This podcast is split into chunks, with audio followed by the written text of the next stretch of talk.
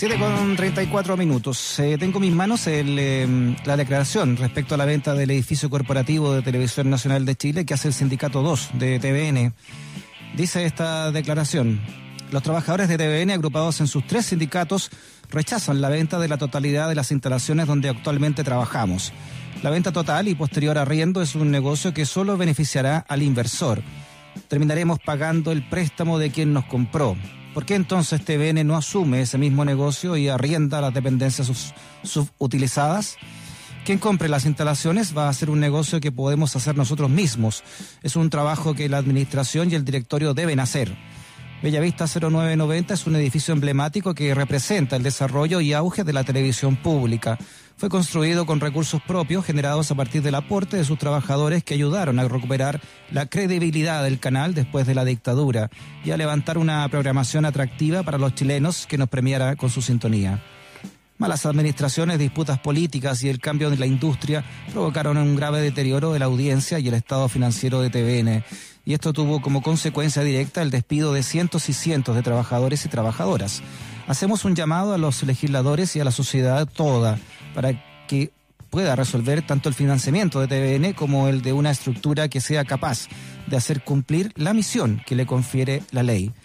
Comillas, reflejar a Chile en toda su diversidad, contribuir a fortalecer su identidad nacional y conectar a los chilenos en todo momento y lugar. Iniciativas como TV Educa Chile dan cuenta de esa misión y refleja lo que somos capaces de hacer. Y por último señalan los sindicatos que la TV pública tiene un rol que cumplir y es hoy más necesaria que nunca. Un tema con el cual abrimos el programa de hoy, una reflexión también que queremos eh, conversar también con el experto en industria de televisión. También fuimos compañeros en Televisión Nacional, ¿ah? con Lucho Brel, Lucho Brel, que está allá en contacto. ¿Cómo estás? Hola, bien, bien. ¿Y tú cómo estás, Freddy? Mira, eh, impactado con esta noticia, Luis, porque lo decíamos al principio, es un momento donde se demostró, después de la pandemia y sobre todo ahora, en el ocultamiento de la verdad que se ha hecho con, esta pandemia, la importancia de tener eh, instancias que le brindan a la nación momentos y lugares y instancias de pluralidad completa frente a lo que se está diciendo y frente a los pensamientos también que van modelando las sociedades sabemos la persecución que han tenido periodistas en conglomerados que pertenecen a ciertos signos o a ciertos a ciertos grupos de poder. Entonces, eh, que se cierre o que se comience a cerrar no con estas medidas un espacio histórico como Televisión Nacional de Chile es eh, gravísimo ¿no? para la convivencia y para el desarrollo nuestro como país. No sé cómo lo viste tú y cómo evalúas también esta medida luego de la extensa crisis que ha enfrentado Televisión Nacional de Chile. O sea, yo creo que bueno, es un es triste ver cómo, cómo termina de sepultarse un canal de televisión que fruto de dejarlo a los vaivenes del mercado y de inversores privados fuertes como el caso de Andrónico Luxic o del grupo Betia con la compra de Canal 3 y de Mega, que vivieron todo un proceso también de cambios en la industria que, hizo cada vez más difícil la gestión de contenido de los canales de televisión desde comienzos de la década 2010, sobre todo, aunque esto ya venía de antes. Pero, pero sí es, es muy triste ver cómo se, se entregó Televisión Nacional bajo distintas administraciones políticas, porque aquí es responsable tanto del estado de situación de TVN el gobierno de Bachelet 1, Bachelet 2, Piñera 1, Piñera 2, o sea, dos presidentes que en, dos periodos cada uno terminaron de hacer aguas con un proyecto de televisión pública que hoy día es triste ver cómo se acaba. Se acaba mm. en, en gran medida porque la venta del edificio, que uno podría decir es un edificio megalómano, eh, fruto del delirio quizá de proyectar a inicios de los 2000 una televisión pública que iba a ser muy grande en Chile, lejos del diagnóstico más bien de realidad que había ya comenzado a dar, dar eh, señales de la dificultad de la, de la televisión abierta respecto a las nuevas tecnologías y nuevas plataformas. Pero lo que, lo que hay con TVN, lo triste es que es un canal sin proyecto es un canal que se que dilapidó su patrimonio acumulado en muchos años de gestión exitosa en los 90, 92 mil, un patrimonio que llegó a tener cientos de millones de dólares. Más allá de la de, digamos, de la gestión propiamente del día a día y de, los recursos que ingresaban y los que salían desde Televisión Nacional, había un patrimonio acumulado eh, y había un respaldo en la gestión. Todo eso se acabó, se gastó en gran medida bajo la administración, el final de la administración de Mauro Valdés y sobre todo en la administración de, eh, Ricardo Solari como presidente del directorio de Televisión Nacional del 2014 Estás hablando de dos gobiernos distintos ahí. Estás hablando de un gobierno de Piñera, pero también de Bachelet. O sea, como tú dices, acá eh, la, forma en cómo se manejó eh, el, canal, ¿no? desastrosa, eh, y también de alguna manera también se dejó morir esto. En cierto sentido, yo te diría que esto es, fruto de, un, de una deuda que tiene Chile en su transición democrática respecto de, pensar el rol de los medios públicos en el espacio público ciudadano. Murió la nación, eh, inmediatamente llega la democracia, se vende Radio Nacional eh, y el Estado queda entregado a, un, a una televisión nacional que se quiere refundar desde la perspectiva de ser un actor que no dependa de los fondos del Estado, pero que sí sea binominalizado hasta el día de hoy en su directorio y en cómo se politiza más bien eh, todo el aparato ejecutivo mayor. ¿ya? Entonces, el canal si bien puede ser formalmente autónomo, nominalmente autónomo, siempre dependió de los gobiernos de turno y los gobiernos de turno marcaron las rutas de TVN y las siguen marcando. Y lo que hay hoy día es, más bien es la cuenta final de sucesivas administraciones en TVN que no supieron qué hacer con el canal y de gobiernos que no tuvieron visión de Estado de una televisión pública de cómo podía incidir y defender un espacio que es relevante para los ciudadanos, que es un espacio independiente de los poderes económicos gestionando las agendas mediáticas. Porque aquí tenemos, empezamos a ver los conflictos si, empezamos a ver los conflictos de intereses que tienen, por ejemplo, un empresario como Andrónico Luxich o el grupo Betia, están metidos en cuanto negocio hay, están metidos en la minería, en la banca, en el retail, en las, en las ISAPRES, están en las AFP. Entonces, ¿quién resguarda a los ciudadanos con una agenda que sea realmente libre o ajena de esas tensiones y que represente un espacio de debate también importante para que fortalezca la democracia. En ese sentido creo que aquí no hubo visión de defensa de un proyecto de televisión pública y hoy día la venta es solamente el chaucheo final de un canal que no tiene proyecto, un canal que es una es un bolsillo de payaso en cómo se gasta la plata porque hay una infinidad de deudas acumuladas, ¿ya? cercanas a los 80, 90 mil millones de pesos. Entonces, es un, es un canal que hoy día está recurriendo al, al activo final del cual se puede desprender y luego de eso, ¿qué? Si, ni siquiera todavía es un canal viable, te fijas económicamente. Entonces, aquí hay que discutir cómo el Estado se hace cargo y, e integra dentro de su, de su gasto corriente el financiamiento de un sistema de televisión que sea garante también de un espacio ciudadano democrático. Eso Oye, me acuerdo de, mientras estaba ahí en TVN, Lucho, cuando coincidimos ahí, haber, estado conversando con eh, personeros de la llamada izquierda, ¿no? De la izquierda concertacionista. Eh, sí, sí. Y, bueno, después me di cuenta de, por qué pensaban así, ¿no? Que muy, muy entregados al, al mercado, muy entregados a la, a la mirada de mercado, en todo sentido, esta izquierda. Bueno, Después supimos que el Partido Socialista compraba acciones también y muchas de ellas de SQM, de, la plata que ellos movían en las mm. bolsas, ¿no? Pero, pero de esto de, que, la televisión de TVN tenía que ser pública, pero tenía que competir, ¿no? Y, se creían ese, eso, ¿no? no, pues teníamos que competir, teníamos que, que sacamos con hacer una televisión que nadie va a querer ver. Eso era como lo que yo más escuchaba de, parte de estas voces. Claro. Y, pero no veían el modelo de la Deutsche Welle o los modelos de realmente de, de contraprogramar a a una sociedad que necesitaba también otras miradas y otras profundidades, ¿no? Y se llega entonces a esto de, de, finalmente entregarle al, a la voracidad del mercado. Cuando digo voracidad del mercado, son los, la gente que puede meterse la plata al bolsillo y comprar un canal de televisión.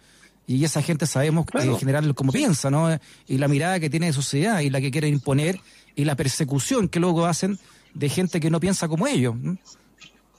No, por supuesto. O sea, de hecho, el estallido social dejó en claro que sin que hubiera mayor reacción al interior de los medios, se despidiera a una buena gama de conductores de programas o de periodistas que fueron críticos, eh, muy críticos en el minuto en que se genera el estallido social, o que tenían opiniones francamente, digamos, contrarias al, gobierno de turno. Eh, y finalmente de canales privados, de canales de, de todo signo en general, fueron saliendo. Y hubo una razzia asociada a cómo se está opinando acá. ¿ya? Eh, como que no existe finalmente una libertad de opinión real desde los medios de comunicación privados. Responden a sus dueños. ¿ya? Y, aunque fueron situaciones puntuales, reflejan también una, una conducta, un comportamiento en situaciones mm. límite o situaciones muy críticas. Lo mismo que los avisadores, porque cuando se dice que TVN se entrega al avisaje, ¿ya? que en cierto sentido sería como una suerte de espacio objetivo, libre de intereses, los avisadores en Chile responden a orientaciones ideológicas. De hecho, el medio más criticado por los empresarios en, el estallido fue Chilevisión y CNN, y es el medio más castigado en inversión publicitaria desde el estallido social en adelante. Claro, en el caso de, Juan Sutil, actual, actual líder de la CPC, fue el más conocido. Por supuesto. Y él fue como la, la, la, la cabeza ahí de, todo el movimiento en contra de aparentemente una televisión ideologizada ¿ya? que estaba, estaba avalando toda una, una irrupción de violencia, ya que era como los empresarios estaban viendo este proceso de estallido social. Entonces, claro, cabe preguntarse, bueno, si la, publicidad es la que sostiene los medios eh, tradicionales hoy día, aunque han ido viviendo un proceso de desgaste, de achique y de crisis, eh, sigue siendo el principal aporte. La televisión pública se entrega entonces igual a esas manos. Eh, y también tiene dos cepos. Por un lado, el mundo empresarial que controle el avisaje, que cuando TVN aparentemente se sobreideologiza, los, los avisadores se van de TVN y por otro lado los gobiernos de turno que la tratan de llevar hacia sus aguas. Entonces estamos hablando siempre de un proyecto que vive lleno de conflictos, lleno de tensiones internas, de cómo resolver una, una agenda que sea realmente o que pueda pararse de manera independiente frente a los poderes que existen en la sociedad, eh, poderes fácticos, mm. digamos, eh, y en ese sentido, aquí tenemos a un TVN que hoy día es prácticamente un canal irrelevante, eh, un canal que no marca agenda mayoritariamente, un canal que se entrega a lo que le pidan, finalmente. Eh, ¿Para qué? Para me tocó ser editor del Medianoche y tenía que rendirle cuentas a la, al jefe a cargo, ¿no? Al director a cargo que de, las pautas que fueran equilibradas, mitad, mitad y mitad. ¿no? Estaba dividido el país en, el duopolio, ¿no? Eh, claro. Mitad de acá y mitad de concertación. Y, y luego eh, había que tener cuidado con los ciertos auspiciadores también.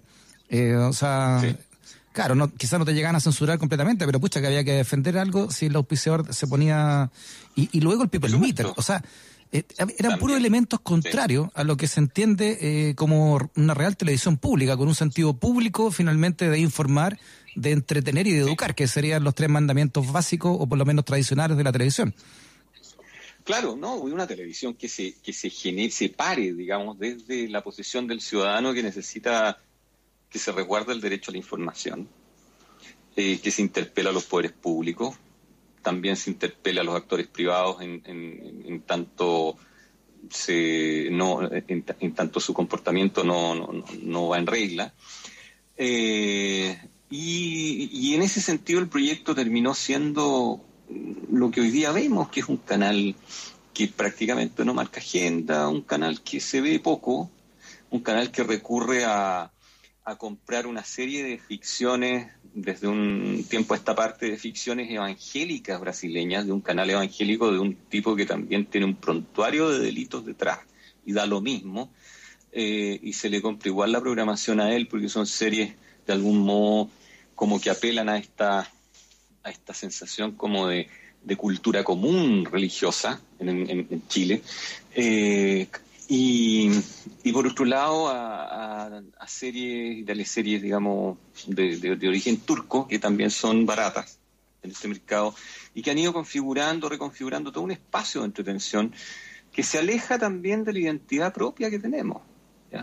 se dejó de hacer ficción nacional, se dejó de, investigar a fondo, salvo en mínimas ocasiones. Ya son situaciones muy extraordinarias en, donde un canal como TVN marca la pauta en algo. Claro, pero digo yo que esto es un camino muy largo, ¿no? De, para que llegara a esto eh, y se pudiera vender finalmente, ¿no? Eh, esto es una estrategia que hay que hay detrás. Partiendo, partiendo de culpa por la entrada de los, de los agentes privados a la propiedad de otros canales con espaldas que no venían de la industria. O sea, el Mega tuvo un tremendo espaldarazo Grupo Betia o, el Canal 13 de Luxich, que tienen dinero y de caja chica, ¿no? Para pagar, para pagar el canal. Pero, pero el TVN no tenía esa espalda porque al revés, ¿no? En vez de que el Estado le diera plata, TVN le entregaba dinero al, al Estado. Claro, por supuesto. Y de hecho, si tú te pones a ver eh, la situación de la situación de, de en general de cómo cómo, cómo se da esta, esta, esta erupción de actores privados fuertes en el mercado televisivo. Eh, en otros países no se podría dar porque son dueños de bancos. Pero en Chile da lo mismo que una persona tenga banco y tenga medios de televisión de amplio alcance. Como que aquí se puede perfectamente tener medios de comunicación y participar del negocio de la banca, participar de otros ámbitos que son muy sensibles dentro de la economía y también de, las personas. Entonces, ¿qué es lo que hay eh, detrás acá ahora con la venta del edificio? Bueno, hay que preguntarse primero qué pasó con las platas que recibió Televisión Nacional para la capitalización que se votó el año, estamos hablando del 2000. 17, ya que se autorizó después los fondos entre el 2018 y 2019, eh, porque a todas luces esas platas eran para ir pagando indemnizaciones e ir eh, despidiendo personal y adecuando y tratando de administrar las deudas que tenía Televisión Nacional. Hoy día no se sabe finalmente cuál es exactamente el destino de esas platas que, que el Estado le pasó en esta capitalización puntual que se hizo. Eh, tampoco el tema de la segunda señal cultural, que ya hablar de eso en este minuto es prácticamente estar eh, disociado del sentido de realidad de lo que puede ser TVN, porque hoy estamos hablando si TVN existe o no el próximo año. ¿ya? Eh, en, ese sentido, ahora, vender el edificio es para qué? ¿Ya? ¿Qué? ¿Se van a pagar deudas?